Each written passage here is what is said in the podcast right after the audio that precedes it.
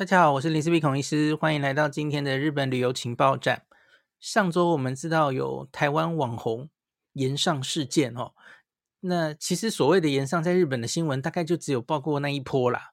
啊，台湾比较一直在炎上，其实日本很快就被别的新闻盖掉了哦。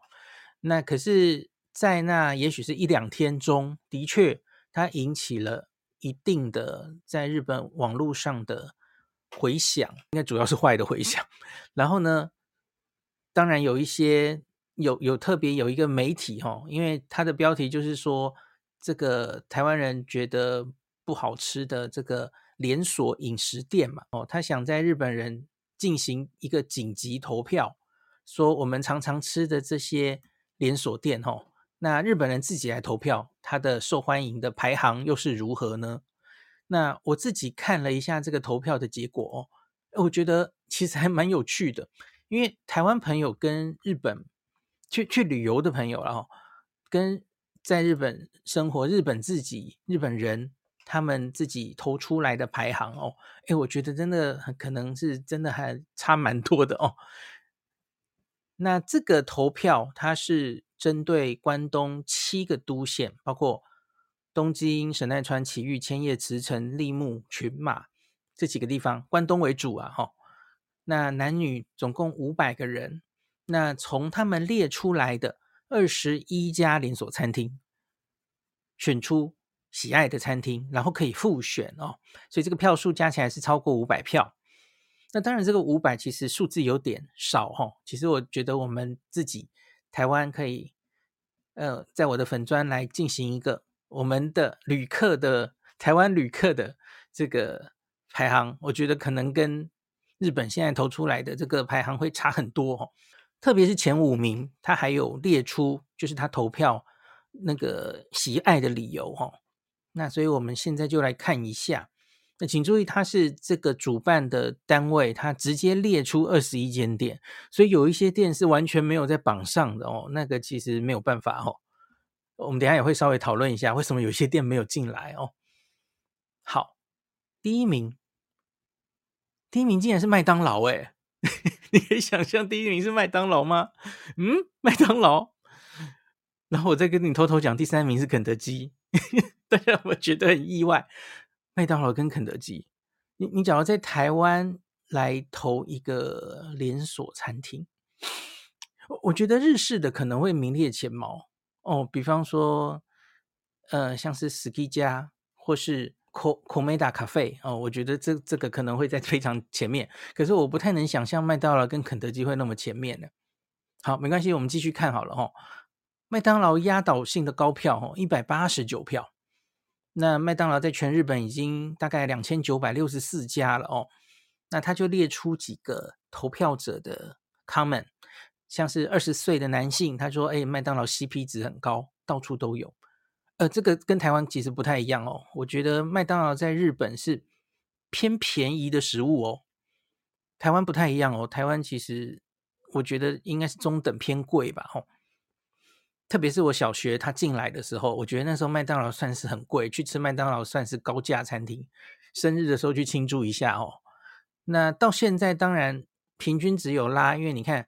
我小时候一个排骨便当可能是四十块，现在大概是一百一哦，在台北了哦。那跟麦当劳的距离已经拉近了，所以看起来麦当劳没有这么高价了哦。那可是，在日本，麦当劳其实是偏便宜的食物哦，所以才会说它 P CP 值高，它走的路线是这样啊。好，五十岁的女性说最喜欢它的薯条跟鸡块，它的薯条跟其他的分其他家店出的薯条不同，是会中毒的哦。那二十岁的女性说，麦当劳会有期间限定商品，会一直推出，那所以她就会一直去，哦，养成习惯了。这个好像跟台湾也不是很像哦。呃，我觉得日本麦当劳非常非常常推出各式各样有趣的期间限定口味跟，跟或是跟很多呃异业合作的商品，哦，所以你每次去日本的时候，其实都可以去看看。好，麦当劳第一名，第二名是。吉野家惊不惊喜，意不意外？吉野家第三名，肯德基。好，我不知道哈，因为这次炎上的被点名的五间难吃餐厅，有包括吉野家跟肯德基，所以他们是不是获得了一些同情票？Maybe。可是问题是啊、我去找了之前哦，没有这个事件之前，日本也偶尔都会有这样的投票嘛哦，不管是投连锁店，或是针对这个牛洞的连锁店，其实吉野家在日本是受欢迎的哦，它通常不是第一就是第二名哦。其实他是做的很好的哦，虽然最近有点丑闻哦，可是不影响长期他的形象这样子哦。那吉野家全日本大概一千两百家，他这次获得了一百四十七票哦。那有一个三十岁男性说，虽然牛洞啊这个连锁店有很多家，最好吃的还是吉野家。那二十岁的男性说，虽然这个 Skiya 跟松屋。它有非常丰富的菜单，这个很好哦。可是说到牛洞的王道，还是吉野家。对，在日本人心目中，其实吉野家是有它一定的地位的哦。那就要拿到非常多的票数。那第三名是肯德基啊、全日本大概一千一百七十二家，他这次也获得了一百四十票哦。五十岁的女性说，肯德基这个炸鸡的味道哦，是家里做不出来的，别家。店家也是做不出来，是独一无二的美味。那三十岁的男性说：“说实话，肯德基不便宜、哦，可是它有别处吃不到的独特之处。我从小就吃，一直吃不腻啊。夸胡，我想应该是每年这个圣诞节都会吃，就变成有一点节庆的感觉哦。从小就养成习惯了。好，吉。肯德基、吉野家在台湾的论坛、台湾的旅客，哦，长时间来说，哦，好像都会觉得，哦，日本吉野家不好吃啦，然后日本肯德基超难吃啊，都常常有这种 comment 嘛，哦，那肯德基是因为这个它是薄皮嫩鸡嘛，吼，跟台湾的大家比较熟悉的，虽然台湾后来也推出薄皮嫩鸡了，哦，那可是跟我们那种外外面炸的皮比较厚的，大家心目中的肯德基不是很像哦。可是听说这个薄皮嫩鸡才是接近最接近它原本的口味的哦。那所以这个你看台湾朋友跟日本朋友认知这里可能就不太一样了哦。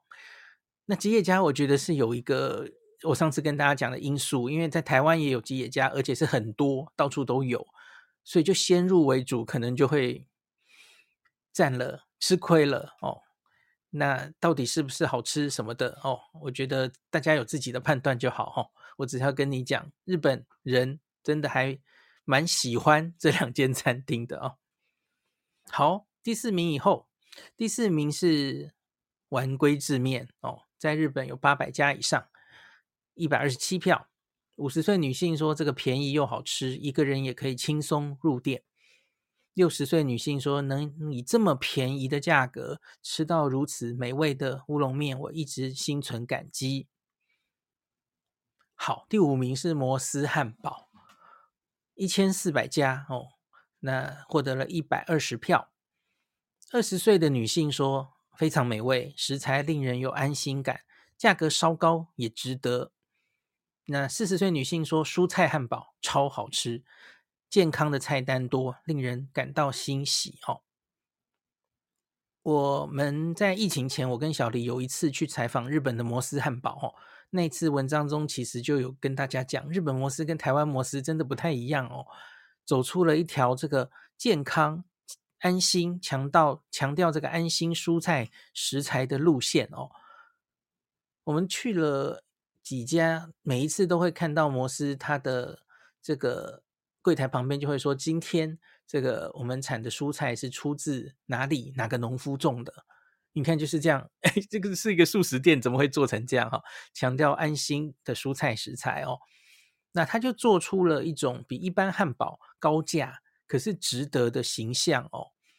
而且日本摩斯是特别受女性喜爱，然后全家人可以一起造访，有做出这样子的 image 的哦。所以它虽然卖的比麦当劳，它竞争对手可能主要是麦当劳哦，它卖的比麦当劳贵很多哦，可是它走出了完全不同的路数哦。好，那这个是跟台湾模式又不太一样，大家可以去感受一下哈、哦。那只是有一个大家我我之前 po 这样的文章的时候，大家就会说台湾摩斯的红红茶很好喝，日本摩斯红茶是无糖的哦，这很不好喝这样子哦。好，那可是像是那个蔬菜堡哦，就是。日本的摩斯米汉堡种类没有那么多，可是它多了一种蔬菜堡，就是它外面完全是用蔬菜的，就是非常有健康概念的哦。而且 menu 很多哦，大家去的时候可以注意一下。好，第六名以后就没有说明了，它就只有排名哦。那我很快的念给大家听啊。第六名、第七名就是两间，另外两间牛洞的分连锁店。第六名是史 K 家一百一十八票；第七名是松屋，一百零九票。哇！结果松屋在台湾排行投票是第一名，这个这里落到这个第三名去了哦，就是在这个牛洞店的第三名。第八名寿司郎九十票，第九名 Tenya 七十五票。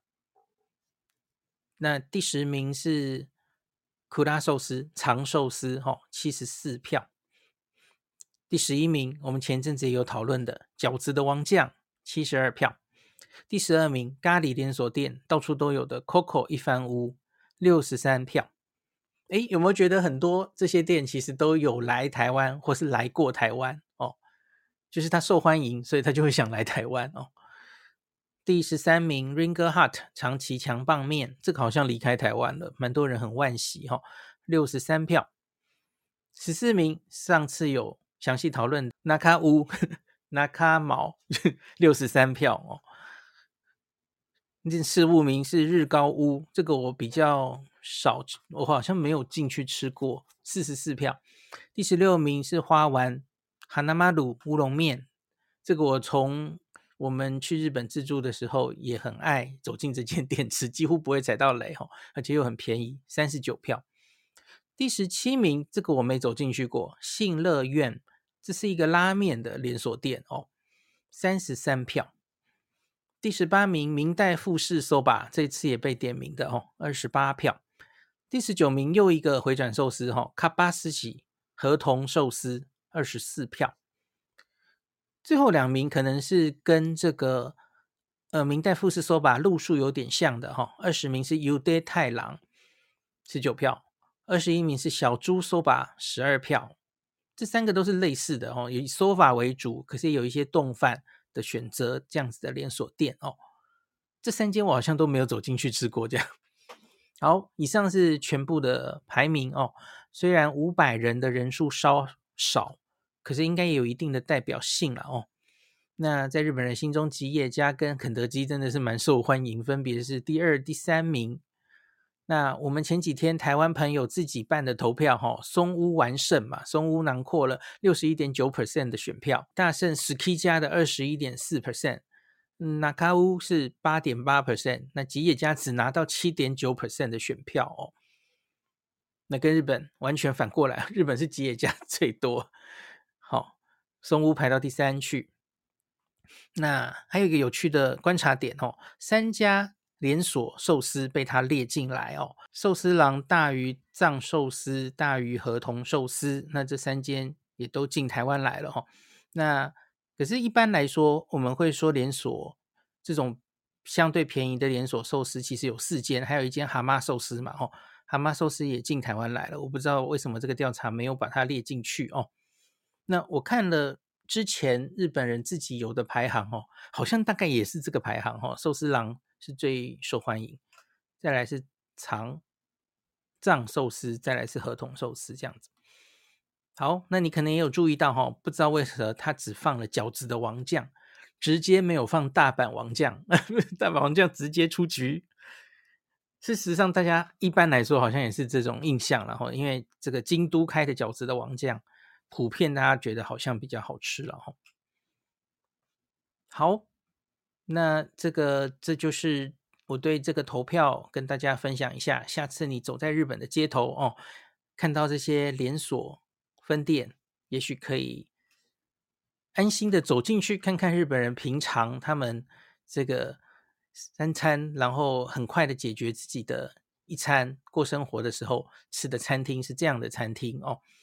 那当然，其实还有很多连锁店，这绝对不是全部哈、比方说一兰拉面就没有被放进来，可是你知道一兰拉面其实虽然它是连锁拉面店，可是我觉得它主要大概还是观光客会去吃这些连锁店。我们看过去的十年、十五年，哦，它的 menu 涨价的幅度，我相信一兰拉面绝对是数一数二的。跟外国人有关系的这些店，哦，就会涨价涨到很恐怖哦。那可是，一般他们庶民吃的。大家每天吃的哦，他们其实不会涨价涨得这么厉害哦。那另外像是天下一品也可以放进来啊，哦，拉面的连锁店哦，益丰堂哦，那还有最近很红的烧肉 like，其实还有很多啦哦。我觉得其实很多类似的的餐厅这样子哈。也许我们下一次来办一个台湾朋友自己的排行榜哦。好，今天就讲到这里。那有人说台湾麦当劳不是直营，Chen Kenny 说麦当劳跟肯德基受欢迎的原因，可能是因为一千 N 日元以内就可以吃套餐，有吃有喝，可算饱。午餐时间不用花太多时间，上班族外出休息坐一下的好去处。哦，卢比卡库说台湾摩斯也有附农夫照片，生菜包，看店家跟季节也有提供。OK。感谢您收听今天林氏璧孔医师的日本旅游情报站。疫情后的时代，孔医师回到旅游部落客林氏璧的身份，致力于推广安全安心的日本旅游，随时为您送上最新的日本旅游资讯。如果你觉得这个节目对你有帮助，喜欢的话，欢迎你推荐给身边的朋友，或是在 Apple Podcast 上面留下评价，也可以留言五星评价，好像每天都可以留哦。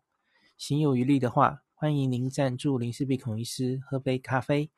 如果你想看到更多林氏璧发的日本旅游资讯，欢迎你加入脸书上的日本自助旅游中毒者粉丝专业，或是我也有 LINE 的官方账号 Telegram、Instagram，这些连接都在 Podcast 前面，我的电子名片里，可以在一个页面就看到我所有的发声管道，都欢迎您加入。那我们就下一集再见喽。